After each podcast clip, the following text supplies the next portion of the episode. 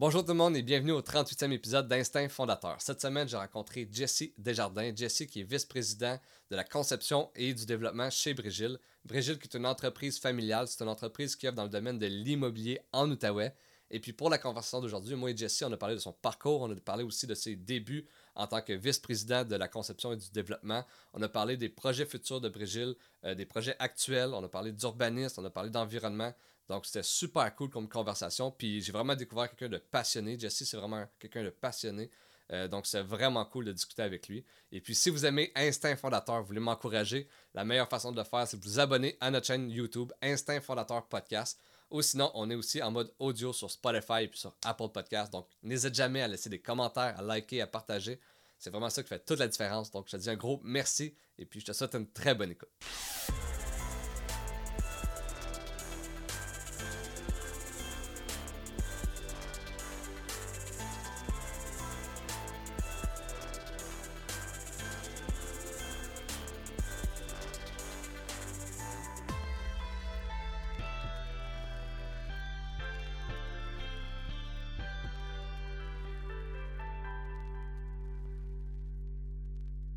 Yes, un gros merci d'avoir accepté mon invitation. Ça fait plaisir. ça faisait longtemps que c'était dû. Oui, on s'est relancé une couple de fois. mais, mais bon, tant mieux. Je suis content de t'avoir aujourd'hui. Vraiment. Puis euh, à chaque début de podcast, je demande toujours la même question. C'est quoi ton parcours scolaire? C'est quoi ton parcours professionnel avant de faire ce que tu fais en ce moment? Donc, commence par ton parcours scolaire. OK. Euh, mais dans le fond, mon frère et moi, les deux, on est allés à Ottawa dans une école euh, francophone, mm-hmm. Montessori c'est une école qui était vraiment basée sur comme la communauté, l'art, euh, le, apprendre en faisant. Alors, euh, c'était vraiment un concept complètement différent de l'école traditionnelle. Euh, j'ai vraiment, vraiment trippé sur ah l'approche. Puis, tout jeune, tu es avec des gens plus vieux dans la même classe. Puis, quand tu es plus vieux, tu es avec des plus jeunes. Fait que le rôle de, se faire coacher par des plus vieux, ensuite coacher des plus jeunes, puis tout le, cet, aspect-là, c'était super intéressant. Mm-hmm. Et ensuite, je suis allé à un collège anglophone à Ottawa qui est Ashbury College. Puis euh, là, c'était complètement une autre dynamique. C'était comme le, quasiment américain, dans un sens. Puis euh, euh, c'était football, rugby, ski alpin de course. Puis c'était comme beaucoup axé sur les sports, puis la réussite scolaire. C'était difficile, de, justement, d'arriver, faire pendant six ans, tu fais comme. c'est une autre mentalité, là, puis là, tu arrives, puis c'est vraiment comme un peu plus à l'habituel. Ah oui, certain. Tu pars, mettons, quasiment dans un mode euh, hippie où est-ce que comme c'est un peu free for all, mais que tu apprends énormément, tu es super stimulé. Puis là, tu rentres dans un cadre qui est super réglementaire. Et, mm-hmm. euh, ça, ça a été tough les premiers, genre, deux ans. Mm-hmm. Puis même pendant le processus à l'école, je voyais vraiment que j'avais comme un peu une différente façon de faire ou de, de, que, l'école voulait. OK. Fait que ça, ça a toujours été comme un peu tough. Mais malgré ça, j'ai trouvé ma place puis j'ai eu mon fun. Mm-hmm. Euh, puis après ça, je voulais être soit ingénieur, urbaniste, comme j'aimais vraiment comme un peu de tout, mais le, tout le monde des affaires, ça m'intéressait énormément. Alors je me suis dit, bon, ben, je vais aller étudier en entrepreneuriat à Ottawa. OK. Puis là, ben, je me suis à l'Université d'Ottawa. Et euh, j'ai fait mon premier deux ans, premier deux ans, avant de me rendre compte que j'avais un excellent modèle à la maison d'entrepreneuriat, puis me dire, ben, finalement, est-ce que je suis comme dans la bonne place, puis est-ce que je veux aller chercher d'autres informations que, que je n'ai pas à la maison? Mm-hmm. Puis aussi, je trouvais l'approche au niveau de, de, l'entrepreneuriat était un peu flou. Alors là, j'ai opté vers le, des études en finance, vraiment finance euh, boursière. Mm-hmm. Puis euh, là, j'ai vraiment trippé. C'était des statistiques, c'était des données, c'était. Il y avait. C'était vraiment des bons outils d'éducation. Puis, euh, ensuite, ben, j'avais aucune intention d'aller travailler, mettons, en finance, mais c'était vraiment pour le, le, plaisir d'apprendre. Mm-hmm. Ensuite, dès que j'ai gradué, euh, je, suis allé travailler avec euh, l'entreprise familiale. mais pendant mes études, je prenais toujours mes hivers off. Alors, j'allais skier tout l'hiver où je travaillais un peu, mais euh, je faisais des films de ski, euh, de, soit dans la région ou je partais à l'extérieur. Puis, dans le fond, j'allais à l'école l'été et l'automne. OK. Fait que ça, c'était comme un modèle un peu différent. Puis, ça a fait en sorte que j'étais toujours avec du monde différent à l'université. Ah fait qu'ils pensaient tout le temps que j'étais un, en échange. ça, c'était toujours drôle. Puis là, à la fin de la, du programme, le monde, c'est comme, t'es pas un ça fait comme quatre ans qu'on te voit on and off. Tu, tu fais quoi? Je suis comme, ah ben, non, je suis ici, mais différemment. Ah, ouais. Fait que ça a fonctionné. Puis là, I guess, ça va faire trois ans que je suis dans l'entreprise euh, temps plein. Mhm. Mais ça fait hein, depuis que j'ai euh, 12 ans que, que je suis impliqué dans l'entreprise à plein de niveaux. Là. Fait que, Puis est-ce que ça a toujours été dans ton optique de poursuivre dans l'entreprise familiale? euh, je pense que ça a tout le temps été une super belle porte, Mhm. vraiment une opportunité. Puis nos parents nous ont jamais forcé. C'était jamais comme Ah, ben, c'est ce que vous allez faire plus tard. C'était vraiment ben, regarde, c'est là si vous voulez. Euh, Il y a plein d'opportunités. Puis euh, c'est à, vous de décider. Euh, fait qu'au début, je voulais me partir des entreprises. À gauche, j'ai fait plein de petits projets. Puis, à un moment donné, je me suis dit, ben, ma mission de vie, c'est pour l'environnement. Je veux vraiment comme participer dans ce volet-là. Puis, avec l'ampleur de l'entreprise, avec euh, la création de milieu de vie, je me suis dit, ben, c'est comme, it's a fit. C'est le meilleur endroit où je peux avoir le plus d'impact sur l'environnement.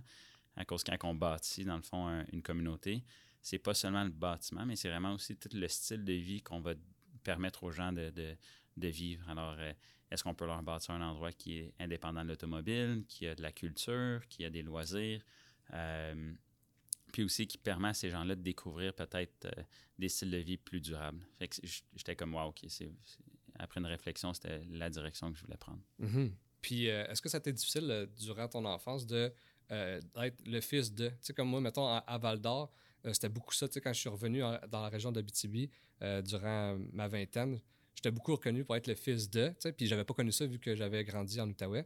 Mais toi, comment tu l'as vécu de- depuis tes jeunes? J'imagine que ça, doit- ça doit être ça aussi. Tu étais comme le Oh. fils de. Je le suis encore. mais, mais en fait, c'est, c'est- je pense qu'il faut que tu l'acceptes dès le début. Puis euh, éventuellement, ben, je pense aussi que nos parents ont été super bons à nous, nous expliquer, mais tu sais, ça va être un peu comme ça, mais ayez pas peur d'être vous-même, puis de, de- de trouver votre voie, votre, votre passion, etc. Puis peu à peu, je pense que les gens ils commencent à, à, à plus dire Ah, t'es le fils de, Mhm, mais plus Ah, salut Jesse. mhm. Fait que ça, c'est super cool à avoir. Puis euh, je pourrais avoir 60 ans, puis il pourrait encore dire Ah, t'es le fils de, puis je vais être, je vais être super content aussi. Ah ouais. Fait que pas, c'est pas, pas un honte, c'est vraiment une fierté. Puis Mhm. je pense que de, de, de pouvoir continuer le- tout le travail qu'eux ils ont fait pendant 35 ans, c'était comme un- une opportunité euh, extraordinaire. Mhm. Puis tu sais, c'est Brésil en Outaouais, c'est quand même une grosse machine. Euh, Est-ce que, euh, tu sais, toi, à l'adolescence, tu le voyais, ça? Comment tu l'as vécu, toi? C'est une bonne question. Euh, je l'ai vu à- de plusieurs façons. Je pense que euh, je pense l'interaction avec l'argent a toujours été quelque chose de comme particulier pour moi. Euh, puis c'est pas par rapport à l'entreprise, c'est vraiment depuis que je suis jeune. Puis c'est peut-être euh, mon background à, Montessori qui a fait en sorte que j'étais plus vers l'environnement, plus vers les, les communautés, tout ça. Mhm. Puis euh, j'ai toujours une relation où est-ce que j'ai- j'aimais pas l'argent. Je Ok. trouvais ça comme, comme un, un, un, euh, comme un, une mauvaise outil ou comme je le voyais pas de la bonne façon. Mhm. Puis là, un moment donné, avec beaucoup de discussions avec mes parents, on j'ai comme statué, ah ben, l'argent finalement, c'est comme un outil pour faire des belles choses. Mhm. Fait que là, c'est là que j'ai dit, OK, ben, si je le perçois de cette façon-là, je vais comme en faire bonne, bonne, euh, bonne, bonne, euh, Bon usage. bon usage. Mais euh, ouais, au niveau de, de, de l'argent, c'était toujours genre, OK, mais les gens encore, ils le perçoivent comme le luxe, le, le- le gros char, la grosse montre, toutes ces choses-là. Et ça, j'ai encore, on va dire, un peu de, de- Je trouve ça dommage parce que je vois les gens dépenser dans des endroits où est-ce que ça rapporte zéro, autant Mhm. pour eux, autant pour leur santé, puis autant pour la planète. Fait que je suis comme... Ça, j'ai encore un peu de misère. Seulement pour flasher puis Ouais. paraître. Parce que flasher, ça sert à rien. là. Mhm. Puis, euh, tu sais, tu m'as parlé que tu as fait euh, pas mal de ski, puis tu as été euh, un peu dans ce monde-là. Parle-moi un peu de ça. Ça a été quoi ton, ton expérience là-dedans? Ben, en fait, le- ce qui est vraiment drôle, c'est que c'est le ski qui m'a apporté à adorer l'urbanisme. OK. Fait que, on- Le début du ski, j'ai commencé quand j'avais 3 ans. J'ai fait des cours de la, course de ski jusqu'à 16 ans. Puis, dès que je suis arrivé dans mon, au secondaire, où est-ce que c'était très rigide, puis que c'était comme by the book, mais là, je trouvais que la fin de semaine, faire de la course de ski avec des coachs, ça, j'étais encore dans un mode très rigide. Mhm. Alors là, j'ai dit, ben, je veux explorer d'autres choses. Et je suis allé vers le freestyle, qui est comme des trucs, des rails, tout ça. Mhm. Et en même temps, j'ai été introduit à tout ce qui est la production de films et vidéos. Et euh, c'était vraiment un groupe d'amis super, euh, super nice que je me suis fait. Et c'est eux qui m'ont comme appris à, faire du parc. Au début, j'étais tellement pas bon. J'ai aucun contrôle. je me plantais à gauche, à droite. Ils riaient de moi ou avec moi plutôt. Puis, mais ils m'ont toujours comme encouragé. Puis là, ben, j'ai progressé parce que je suis devenu passionné. Mm-hmm. Et le, là, après, après quelques années, j'ai commencé le street. Fait que ça, c'est skier du freestyle comme dans la montagne, mais en ville. Fait que là, on mhm. va trouver euh, une rampe d'escalier, on va construire un saut, on saute sur la rail, puis on fait des trucs. Puis tout ce volet-là artistique, c'est là où est-ce qu'il est, comme, il, est vraiment venu présent. Et en regardant pour trouver des endroits où skier dans les villes, ben, on utilise Google Maps, puis on, on cherche, on dit, OK, la topographie, ça fonctionne de telle façon. Puis là, on apprend à connaître les rues, la structure des villes. Puis là, je suis devenu vraiment un passionné de Google Maps. Puis finalement, je suis parti de checker pour des rails à regarder des bâtiments. Hmm. Fait que c'est comme de un à l'autre. Puis là, ben, c'est là où est-ce que tout l'urbanisme, le transport, puis cette passion-là est développée. Mhm. vraiment cool. Puis tantôt, tu, tu me dis que tu avais quand même euh, beaucoup l'environnement à cœur, toi et ton frère. Puis de, de, où que ça vient? C'est-tu un peu l'idée de, durant que tu as grandi, euh, on a peut-être un préjugé envers l'immobilier, puis euh, c'est-tu de là que ça, ça, a commencé un peu? ben, la première fois que, ben, depuis que je suis jeune, encore à Montessori, on était au, à maternelle, puis on allait ramasser des déchets dans la forêt avec notre professeur. Fait que ça a parti de comme une très jeune âge. Puis euh, ensuite, quand j'étais tout jeune, j'ai commencé à écouter les Cowboys fringants. Puis euh, les, les, chansons comme 8 secondes et plus rien, mais c'est des chansons qui m'ont tellement frappé, puis que je me suis dit, ouais, il y, a, de quoi là, il y a de quoi à faire. Puis ensuite, c'est certain qu'avec l'immobilier, c'est un domaine où on peut avoir beaucoup d'impact. Puis d'entendre aussi des fois les commentaires des gens de dire, ben, quand on construit, on détruit tout. Mm-hmm. Euh, là, je me suis dit, OK, est-ce que c'est vrai? Fait que là, c'est les questions qui, que je voyais ou que je me posais qui m'ont fait en sorte que on, a fait beaucoup de recherches, on s'est éduqué à ce niveau-là. À l'université, j'ai pris des cours en environnement pour en apprendre plus. Et c'est là qu'on réalise que finalement, il y, a des, il y a beaucoup de sphères dans une vie. Euh, puis la, le plus gros, c'est dans la viande, vraiment la production de viande, puis tout ce que ça comporte, autant au niveau des GES, l'utilisation de l'eau, et du terrain. Euh, comme la viande, c'est vraiment ce qui est le plus euh, dommageable pour les forêts. C'est là où est-ce qu'on retrouve les plus grandes coupes à, blanc, puis on le voit au Brésil récemment. Puis ça, c'est des gens de l'Amérique du Nord qui consomment cette viande-là. Mm. En, en, bout de ligne, à l'âge de 18-19 ans, mon frère et moi, tous les deux en même temps, on s'est parlé, puis on s'est dit, ben, on devient-tu végétarien? Fait qu'on a pris un an pour apprendre à, cuisiner des, bons plats qui goûtent pas trop euh, sec. Puis euh, finalement, après, au bout d'un an, c'était comme naturel. Là, ça fait maintenant huit ans. OK, ah ouais. Puis, euh, fait que là, tu as l'environnement à cœur. tu as aussi un background quand même de ski, qu'on a parlé un peu off-cam, mais c'est très culturel, c'est un monde très artistique. C'est un peu l'image, justement, que, que tu veux mettre dans vos futurs projets? Oui, ben, je pense une, une une ville, une communauté, ça se bâtit avec toutes les sphères de la vie. L'environnement, le milieu de vie comme forestier. Fait que euh, d'être proche de la, d'une forêt ou du parc de la Gatineau. Ici, on est tellement choyé en Outaouais. Ou euh, d'être connecté avec euh, des opportunités économiques, des bonnes jobs, proche de la maison, d'être proche de, de, tous tes services que tu as besoin, comme des services de proximité. Puis d'avoir évidemment tout le volet artistique puis culturel qui vient créer l'identité d'une ville. Fait que toutes ces choses-là sont super importantes à, venir combiner dans une communauté. Alors, quand on conçoit des, euh, différents euh, projets, ben, on essaie le plus possible d'intégrer euh, la sphère complète. Mm-hmm. Puis là, en ce moment, on est dans le village quartier. Parle-moi un peu de c'est quoi votre idéologie de cet endroit-là? Alors, c'est un. Le village quartier, on l'a acheté en 2019, en février, mm-hmm. Qui était juste avant la pandémie. C'est le premier centre d'achat qu'on a acheté. Puis au début, on se disait, OK, est-ce qu'on veut sauter dans un centre d'achat? Est-ce que ça va aussi avec notre, notre modèle d'affaires de, créer des milieux de vie complets avec euh, de l'habitation, etc. Et là, c'est là que Gilles a dit, ben oui, on va regarder ce qu'on va pouvoir faire. Fait que c'est vraiment lui qui a eu la vision du début et qui, a, voulu prendre la chance qu'on l'a acheté.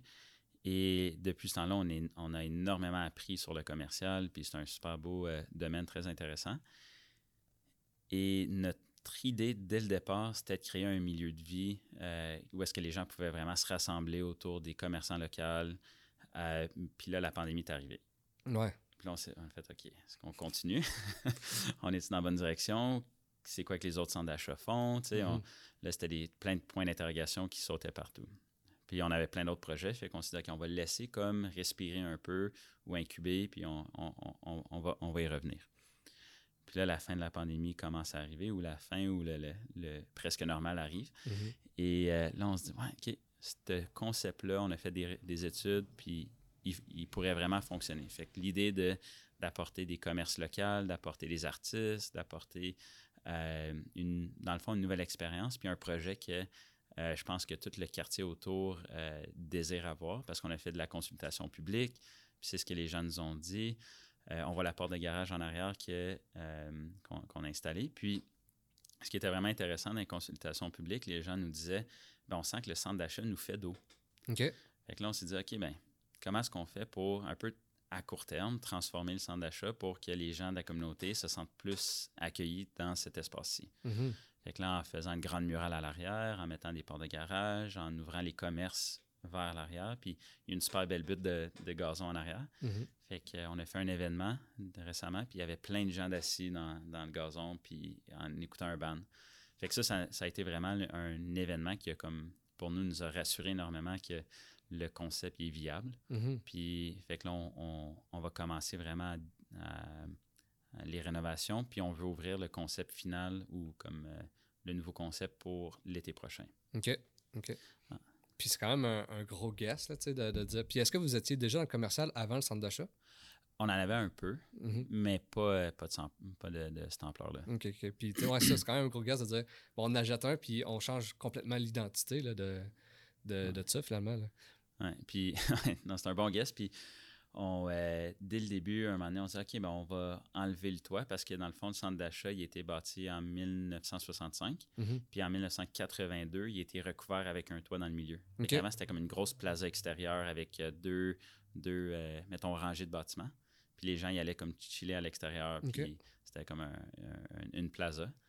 Puis là, pour faire compétition au centre d'achat autour, qui, qui ont commencé à être érigés dans les années 80, 70, 80, euh, ils, ont, euh, ils ont décidé de le fermer. Mm. Fait que nous, on se disait, ben, est-ce qu'on on revient à l'ancienne, on ouvre ça, on crée une grosse place publique extérieure.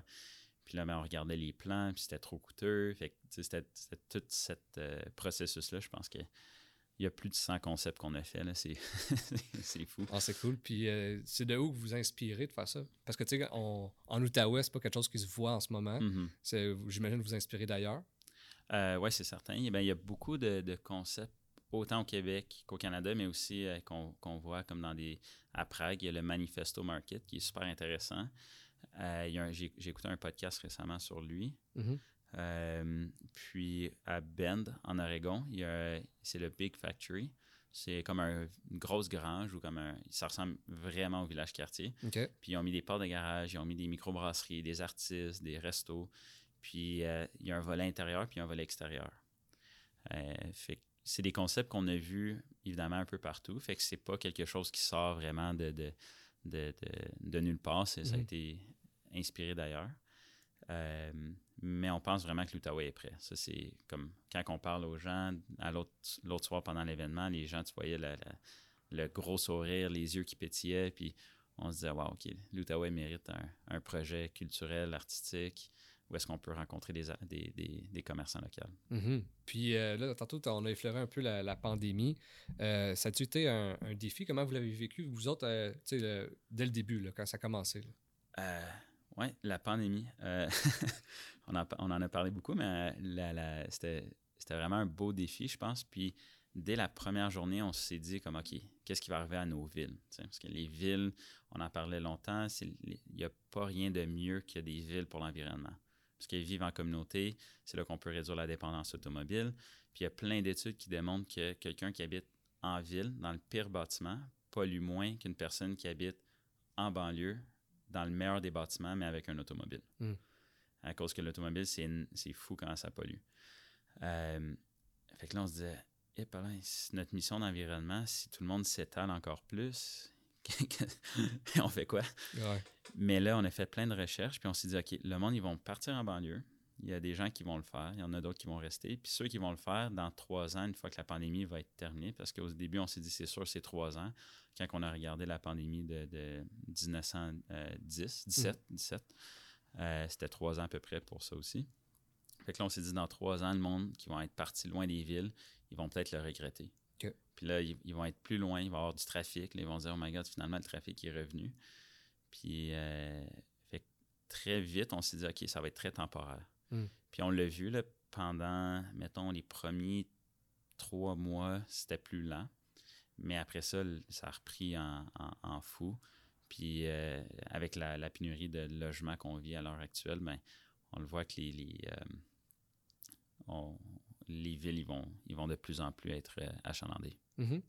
Même si, euh, tu sais, comme en ce moment, on le voit beaucoup dans, dans le bureau, que c'était beaucoup euh, des bureaux gouvernementaux, puis que là, en ce moment, le monde travaille tout de la maison. Fait que ça affecte aussi euh, les, les, commerces alentours. Tu penses-tu que tout ce qui est télétravail va revenir comme 100% comme avant? Ou comment vous avez la, vision d'un peu de quoi ça peut donner? C'est une bonne question. Il y a beaucoup d'études qui disent totalement le contraire. fait que de notre point de vue, quand on regarde, mettons, le monde euh, dans, notre entreprise, mhm. les gens avaient hâte de revenir. on est une culture d'entreprise très sociale où il y a beaucoup de collaboration. Quand on travaille, c'est vraiment basé sur euh, des discussions, puis c'est des plans, on dessine. On... ça, je pense que les gens avaient hâte de retrouver leur partenaire de, travail. Mhm. Puis il y a d'autres gens, mettons, euh, dans d'autres entreprises ou même au gouvernement, qu'eux, ils peuvent vraiment travailler comme comme dans leur bulle, faire leurs affaires, puis à la fin de la journée, ben c'est fini. Puis eux, je pense qu'ils ont peut-être moins de goût de revenir. Mm-hmm. Mais il y, a, quelques études qui démontrent que les gens, ils, ont, ils, comme, ils se sentent professionnellement isolés. Fait que, oui, tu peux faire des Teams, tu peux faire des Zooms pour parler avec le monde, mais dès que tu rentres dans, dans, dans, dans, mettons, ton break de travail, tu n'es pas en train de prendre un café avec un collègue qui te parle d'une idée mhm. complètement ludique qu'il y a eu, puis que là, finalement, tu dis, cette idée-là est malade, pourquoi est-ce qu'on la fait pas? Mhm. Fait que ce moment-là, il n'existe plus. Ouais. Puis même si on voudrait essayer de le recréer sur Teams, euh, je pense que c'est impossible, parce que la connexion humaine, c'est à la base de tout. Hein. C'est pour ça qu'on est venu en ville, c'est pour ça que les gens, ils se rassemblent. Fait que pour revenir à ta question du, du viol, euh, ben, je pense que ça démontre qu'on ne peut pas juste miser sur euh, le, les travailleurs pour faire vivre un centre-ville. Parce que là, la ville s'est développée comme un donut un peu. Alors, on a tout développé la périphérie, puis le centre-ville, on ne l'a jamais densifié. Mhm. Puis, contrairement à des villes comme Montréal ou comme, euh, comme Stockholm, Copenhague ou d'autres villes, Paris, où est-ce que tout est à six étages, ben, dans le GUL, on a des, des, duplex avec des marges de recul assez importantes et des marges latérales entre chacun des bâtiments aussi de comme 7 mètres, si c'est pas plus des fois. Fait que ça, ce que ça fait, c'est que tu n'as pas beaucoup de densité. Mm-hmm. Puis là, c'est vraiment la ville qui va devoir se pencher sur cette question-là, mais on a le choix de densifier en hauteur puis protéger ces maisons-là ou de tout raser puis rebâtir à six étages, si on veut la même densité que les villes. Euh, mais il y a des exemples comme à, Yorkville, à Toronto, où ils ont conservé les maisons puis ils ont bâti en hauteur autour. Fait qu'il y a comme un peu un, un débat urbanistique qui doit se faire pour voir c'est quoi notre vision, comment est-ce qu'on le fait? Parce que euh, si on veut avoir un centre-ville, il nous faut du monde, il faut que ce soit un milieu de vie euh, intéressant, autant pour les familles que les jeunes professionnels et les retraités. Mais pour repartir ou relancer, je pense, le, centre-ville, je pense que Saint-Joseph, c'est une rue qui va être incroyable pour ça. Mm-hmm. Euh, on le voit déjà, il y a beaucoup de petits restos qui commencent à s'ouvrir là. La ville, ils ont fait un excellent travail sur tout l'aménagement des trottoirs puis des espaces pour les cyclistes. Euh, fait que ça, c'est vraiment, vraiment intéressant. Puis, les, quand il y a des gens de l'extérieur de la ville ou d'Ottawa que je les amène sur Saint-Joseph, ils disent Ah, ça ressemble à Hintonburg, ça ressemble à Westboro. Fait que là, je fais OK, on n'est pas loin, ça s'en vient. Puis, si on est capable de densifier Saint-Joseph, puis avec euh, Wrightville qui est juste en arrière, ben là, ça part d'un hub très intéressant. Puis là, ça peut repartir vers le centre-ville. Fait qu'il faut, faut, faut, voir au long terme, il faut être patient, mais je pense que ça peut revenir. Mhm. Puis, euh, on parlait de la pandémie. Euh, puis, partout au Québec, là, on vit quand même une pénurie de main-d'œuvre. Est-ce que vous autres, vous l'avez vécu au sein de votre entreprise? C'est certain qu'il y a une pénurie de main-d'œuvre dans tout. Moi, j'ai plus d'empathie pour les restaurateurs. Je pense que c'est là qu'il y, a eu beaucoup plus de, difficultés. nous, c'est assez. On a été chanceux, on n'a pas été obligé de, congédier personne, on a maintenu tout notre staff, puis même on était en croissance. Fait quand tu es une entreprise en croissance, que tout va bien, ben c'est facile ou c'est plus facile, du moins, d'attirer des, des, euh, gens de qualité puis des, travailleurs motivés. Euh, puis euh, nos projets sont vraiment le fun à faire aussi. Fait que je pense que ça attire quand même une bonne du bon monde. Mm-hmm. Mais pour les restaurateurs, ça, ça doit être pas facile parce qu'il y a de, de, repartir à zéro, de recoacher ton monde, que là, les, gens qui travaillent dans la restauration se sont trouvés d'autres jobs ailleurs. Fait que tu perds un peu comme le, savoir-faire du métier. Mm-hmm. Fait que ça, c'est. Pour nous, ça a été, on était chanceux pour ça. Mm-hmm. Puis, euh, quand j'ai annoncé sur mon Instagram que je te recevais, j'ai demandé au monde s'il y avait des questions pour, pour toi. Puis, sais, dernièrement, là, euh, on est début octobre, il y a une annonce qui a été faite pour la forêt bouchée. Euh, le monde voulait savoir c'est quoi votre vision par rapport à ça? Je sais que tu sais, dans, dans, les journaux, je l'ai quand même lu, mais explique-moi un peu. Ben, c'est euh, dans le fond, un peu comme on en a parlé beaucoup, évidemment, puis on va en reparler beaucoup, puis on va avoir des consultations publiques avec les citoyens, puis c'est vraiment un projet, je pense que on, veut rassurer les gens parce qu'on veut qu'ils comprennent nos intentions, fait qu'on veut prendre le temps de bien discuter et d'avoir des, échanges à ce niveau-là.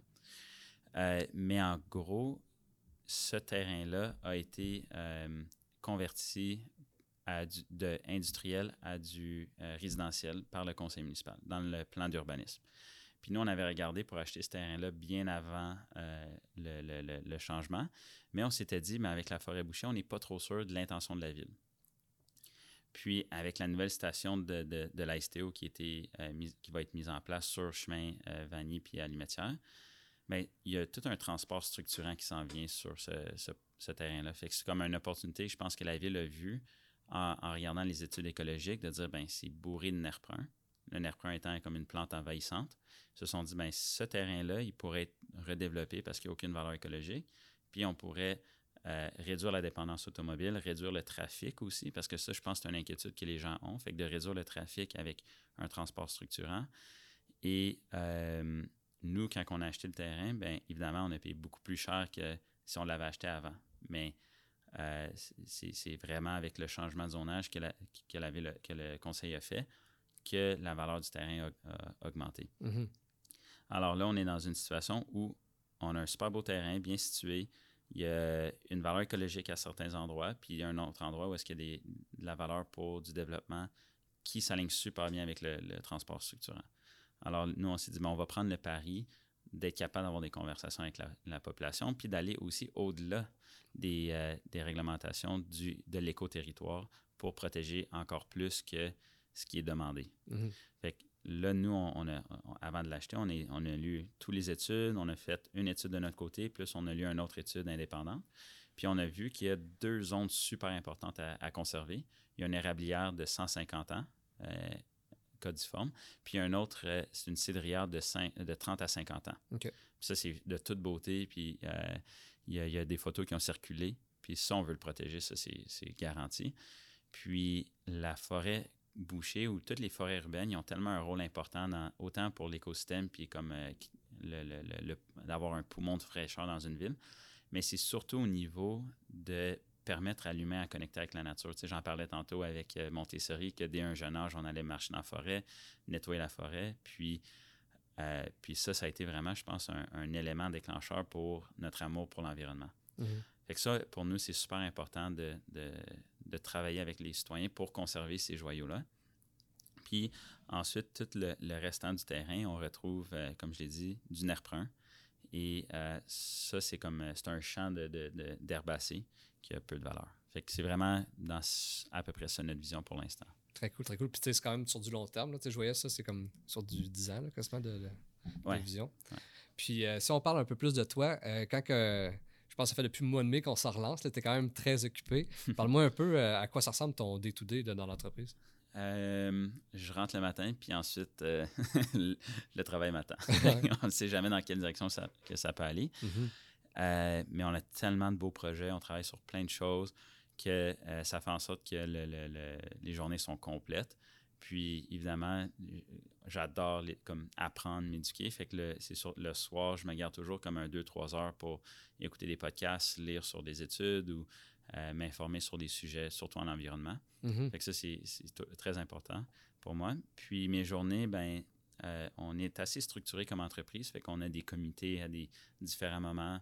Puis, euh, entre ces comités-là, c'est vraiment de travailler sur nos projets, les différents projets, trouver des, des formules pour les bonifier, puis euh, faire de la conception autant au niveau urbaniste que marketing, que, euh, que mettons, financier. Fait que c'est vraiment dans, dans tous ces aspects-là que. Fait que c'est pas trop précis comme réponse, là, mais mes journées sont pas trop précises. ouais, c'est ça, c'est ça. Puis, as-tu de la misère à gérer ton temps? Y a-tu quand même un... Euh, où tu t'es trouvé des trucs avec le temps? C'est quoi? non, ça, c'est toujours un défi. Je pense que le temps, c'est quelque chose qui est toujours un défi. Euh, mais je suis vraiment chanceux parce que notre équipe est incroyable au bureau. Là. C'est, Sans eux, je pense qu'il n'y aurait aucun projet qui décollerait. Puis euh, euh, c'est vraiment eux, je pense, qui, que le mérite il, revient. Là. Ils sont super organisés, ils, savent où est-ce qu'il faut aller. Puis, fait que je suis vraiment chanceux de pouvoir m'appuyer sur, sur eux. Mm-hmm. Puis, là, en ce moment, tu es, la relève, tu es la nouvelle génération avec ton frère c'est pas quelque chose, par exemple, que toi et ton frère, vous avez parti du début. C'est comment de, rentrer dans une grosse machine comme ça? Tu sais, quelqu'un, par exemple, qui, ouvrait son entreprise, mais c'est sa vision, mais là, il reste quand même, c'est votre vision d'ensemble, puis vous essayez de mercher avec ça. comment ça a été quand tu es rentré, mettons, dans l'entreprise il, y a trois ans à 100 Je pense que le, le truc, c'est de la patience. Puis aussi, ça fait comme ça fait trois ans de temps plein, mais ça doit faire un bon sept ans que je suis là euh, de façon euh, temporaire ou temps partiel. Puis euh, des fois des étés ou des, huit mois que je faisais, mettons, temps plein. Mais comment est-ce que c'est? Je dirais, ce qui est super bien, c'est que notre, père a toujours été, et notre mère, toujours très présent avec nous dès notre jeune âge. Puis ils nous ont toujours posé des questions. Mais c'est comment vous verrez l'entreprise. Puis ils nous ont beaucoup, beaucoup euh, intégrés dans l'entreprise très jeune. Et euh, sont tellement ouverts d'esprit. C'est incroyable de pouvoir avoir des, des parents aussi ouverts d'esprit qui euh, comprennent où est-ce qu'on veut aller. Fait que là, en ce moment, c'est beaucoup de travail pour dire, OK, ça, c'est la direction que l'entreprise a là, puis comment est-ce qu'on fait pour continuer à l'aligner dans, dans, la direction que, que, Kevin et moi, on veut, on veut prendre. Mm-hmm. Et je te dirais que la vision qu'on a, c'est quasiment pas mal ce que l'entreprise avait déjà comme vision. C'est de créer des milieux de vie, les densifier, être proche du transport, euh, comme euh, le, projet de la ferme Columbia qui est, en train de se créer, euh, où on protège le patrimoine. C'est près d'un artère comme Saint-Joseph, et que les gens qui vont habiter là vont avoir plein de services à proximité. Le parc de la Gatineau, le parc Fairview. Et le ratio de stationnement est en bas du 1% Fait qu'il y a plus de logements que d'auto. Fait que ça fait en sorte que les gens vont, comme, ils vont être soit en autobus, soit en vélo ou en autopartage. Fait que ça, c'est comme le projet parfait que je pourrais imaginer. Mhm. Puis ça a fait depuis 2006 que euh, nos parents travaillent dessus. Fait que je pense que ce qui est super bien dans l'entreprise, c'est qu'elle était déjà dans son envolée vers des principes super intéressants. Puis là, nous, tout ce qu'on a à faire, c'est prendre ça puis le continuer. Ah vraiment cool, vraiment cool. Puis tu sais, tantôt, tu m'as dit au début, là, quand tu étais un peu plus jeune, tu voulais peut-être te partir en affaires, whatever. Euh, c'était quoi tes idées? C'était quoi un peu où tu voulais t'aligner? Ouh, euh, mais il y en a pas mal. Il y en a qui sont vraiment drôles, il y en a qui sont plus gênants que d'autres. Mais euh, il y a un moment donné, je me suis dit, j'aimerais être un activiste en, environnement. Aller euh, combattre le pipeline, let's go, j'y vais, puis je me rends en vélo. Fait que ça, c'était une, de mes idées. Puis là, je me suis dit, ben, je pourrais peut-être aussi avoir plus d'impact dans l'entreprise. ah ouais. Mais un, des projets, mettons, d'affaires, un moment donné, je me suis dit, ah, mais j'aimerais ça, faire de la réparation de vélo, en me déplaçant chez les gens, puis avec d'autres mondes, mais qu'on se déplace qu'en vélo. Fait que tu aurais comme tout ce que tu as besoin pour réparer ton, les vélos des gens sur ton cargo bike. Puis là, après ça, il y a quelqu'un qui m'a appelé pour une réparation à Val-des-Monts. J'ai fait le 45 km aller-retour. Puis là, je ouais, c'est loin, hein? Fait que là, je dis pas trop rentable. Fait que là, j'ai mis ça de côté pour l'instant. L'idée était bonne, ben mais peut-être plus à Montréal. Ouais, euh, sinon, quoi d'autre? Euh, on a, un moment on voulait faire des. J'avais un ami qui était en ingénierie, puis on voulait faire des pneus de vélo qui n'aient pas de crevaison. Parce mm. que comme j'allais à l'école euh, en vélo, puis j'avais tout le temps plein de crevaisons. Fait que là, on, travaillait sur un, prototype, puis ça n'a pas duré trop longtemps. Fait que c'était plein de petits projets, mettons, euh, un peu ludiques, parce que je savais en, bout de ligne que je pouvais rêver parce que j'avais comme une Mhm. entreprise sur laquelle je pouvais me pencher plus tard. Mhm. Fait que ça m'a permis de, de- d'être pas trop sérieux, mais de, de tester plein d'affaires. Mhm. Ça touchait quand même beaucoup ce que je vois, l'environnement, puis être éco-responsable. C'est vraiment le quoi qui dans tes valeurs profondes. Ouais, 100%. Puis, euh, ça serait quoi, tu dirais, tes, tes meilleures qualités puis ton pire défaut en affaires? Je vais commencer avec le pire défaut, parce qu'il est facile. C'est, euh, je suis un peu euh, facilement distrait ou euh, des fois un peu désorganisé. Fait que, on en parlait tantôt. Je pense que sans l'équipe qu'on a, euh, je pense que je partirais sur une idée puis un autre, puis ça serait compliqué. Euh, fait qu'eux sont, sont, sont super bons pour me réaligner puis dire, OK, on a une décision à prendre sur tel sujet aujourd'hui, on fait quoi? Mhm. qui m'amène, mettons, à, je pense, mes, mes, mes qualités, c'est que j'adore réfléchir, j'adore comme penser à, à l'avenir, des, des stratégies, des concepts, euh, super ouvert d'esprit, je pense. Alors, euh, ça me permet de, de, de mettre aussi dans la peau des gens, de me dire, OK, comment est-ce que tel type de personne-là aimerait vivre? C'est quoi leurs besoins? C'est quoi, leurs contraintes? Puis comment est-ce qu'on peut travailler pour rendre leur vie le, le plus intéressant possible dans nos projets? Mhm. Euh, puis aussi, je suis très analytique. J'adore les chiffres. Autant que j'aime l'environnement, l'art, la culture. Ouais. Euh, J'étudie en finance parce que les statistiques, c'est super important pour moi. Puis quand je pense à l'environnement, ben, je me base toujours sur euh, des, des- de la recherche, des données. Parce que sans données, on n'a pas l'art juste. Mhm. Alors, ça, c'est. euh, C'est quand même rare, je trouve, d'avoir quelqu'un qui, tu sais, mettons, artistique ou il aime la culture, puis de l'autre côté, très analytique. Tu sais, C'est quand même un- deux opposés, je trouve. Je suis pas trop bon en dessin, fait que ça doit être ça. OK, OK.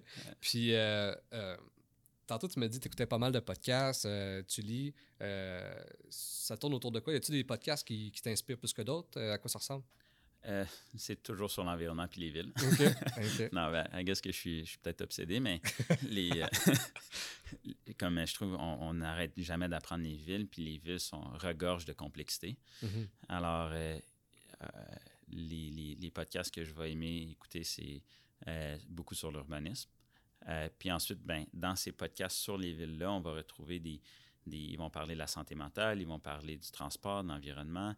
Euh, J'ai écouté un podcast l'autre jour sur Manchester où il disait ben, la façon que Manchester est fait avec ses places publiques, ça fait en sorte que c'est une ville qui a permis de créer le plus de changements social OK. à cause que ça permettait aux gens d'aller manifester ensemble. OK, ouais, ouais. Fait que là, je me suis dit, wow, OK, c'est fou à quel point le design d'une ville peut avoir un impact sur le changement social qu'on peut apporter dans notre société. Mhm. Fait que je, tout- je pense que peut-être j'ai une obsession envers les villes, mais je pense que sou- souvent tout revient autour de, de- des endroits où on vit. Mhm. Puis euh, fait que c'est vraiment vers là. Puis sinon, euh, Jane Jacobs ou des livres euh, encore là, sur les villes puis l'activisme euh, environnemental. Fait que, tu sais, ta passion, c'est très, justement, les villes, puis, tu sais, l'architecture, puis l'urbanisme, plus quasiment que l'en- que l'entrepreneuriat, ou les deux se mergent quand même, là, mais tu sais, Ouais. qu'est-ce que tu consommes, c'est beaucoup plus sur l'urbanisme. Oui, ouais, vraiment, vraiment. Parce que je pense que j'ai justement j'ai eu la chance d'avoir grandi dans un milieu d'entrepreneuriat. Mhm. Puis euh, on est dans une entreprise qui est déjà établie, qui fonctionne déjà bien. Fait que la prochaine étape, je pense, pour nous, c'est de dire bon, ben, comment est-ce qu'on peut regarder ça de comme plus mac- macro, puis être capable de, de le plus possible s'éduquer sur comment les villes fonctionnent. Toute la, la- la- la résilience d'une ville se passe souvent par sa mobilité. Fait que d'être capable de vraiment avoir un bon plan d'affaires pour son transport, c'est ce qui va lui permettre de bien, bien croître, puis aussi d'accueillir les gens dans sa ville. Euh, puis j'ai des amis à Montréal, mettons que eux ou dans d'autres villes qui vont être capables de, de se promener sans voiture. Mhm. Fait que le, le coût de l'automobile sont capables de redistribuer ailleurs. Dans l'art, la culture, l'achat local, la restauration. Puis c'est pas pour rien qu'à Montréal, on retrouve, euh, je pense, un ratio de restaurants par habitant plus élevé que n'importe où au Québec. Mais c'est parce que les gens, ils ont comme cet argent-là de plus à dépenser. Mhm. Fait que ça, je trouve que c'est un, un, un fait qui est super intéressant. Puis que si on se concentrerait comme en, en tant que communauté ville à, à vraiment créer des, des, des beaux pôles de vie, bien là, on, on pourrait peut-être réduire un peu notre dépendance automobile, commencer à réorienter notre, notre vision vers euh, le transport actif et collectif. Mhm. Puis, euh, euh, dans le début de mes podcasts, l'année passée, euh, j'ai parlé avec euh, Nicolas Gagné, qui est très pro-environnement aussi. Puis, euh, euh, lui, euh, dans le fond, son, son entreprise familiale, c'est Gagné en santé. Mhm. Puis, euh, eux, ils ont construit en ce moment un, une infrastructure avec structure de bois. Puis je sais aussi que ton frère est en architecture puis qu'il tripe aussi sa structure de bois. J'ai vu ça quand j'ai fait mes recherches. Est-ce que vous n'avez en ce moment des, Puis est-ce que vous visez justement la structure de bois? Je ne vais pas évaluer son scoop. je, je, te dirais, Kevin, c'est vraiment notre expert dans tout ce qui est le bâtiment. autant qu'il adore l'urbanisme, mais moi, je suis vraiment comme, je pense, plus ville. Lui est ville et architecture. Fait à ce niveau-là, on, a des super beaux projets qui s'en viennent, qu'on n'a pas encore annoncés. Puis lui, de son côté, travaille sur un projet euh, euh, qui fait un concept pour, un, dans le fond, une infrastructure de la ville en ce moment, mais qui l'a tout imaginé en bois euh, massif. Fait qu'il a fait des rendus, il a fait des études, puis ça, c'est sur son temps, lui aussi. Là, comme, fait que ça démontre sa passion pour, pour la structure de bois. fait que moi, ça, ça, serait cool qu'il soit là pour en jaser. Ben ouais, ben crème, on en fera un autre avec ben ton frère. C'est une invitation. Un gros merci pour le podcast. Puis, tu sais, ce que je résume de tout ça, c'est que pour vrai, tu es, vraiment un passionné de l'urbanisme. Que tu en consommes même le soir. Je suis quand même impressionné de tout ça quand tu fais des grosses journées puis qu'en plus tu en consommes. Fait que c'est vraiment cool, vraiment inspirant. Fait un gros merci, euh, Jesse. Ben, merci Pascal de m'avoir euh, accueilli. C'était super le fun. Yes, merci.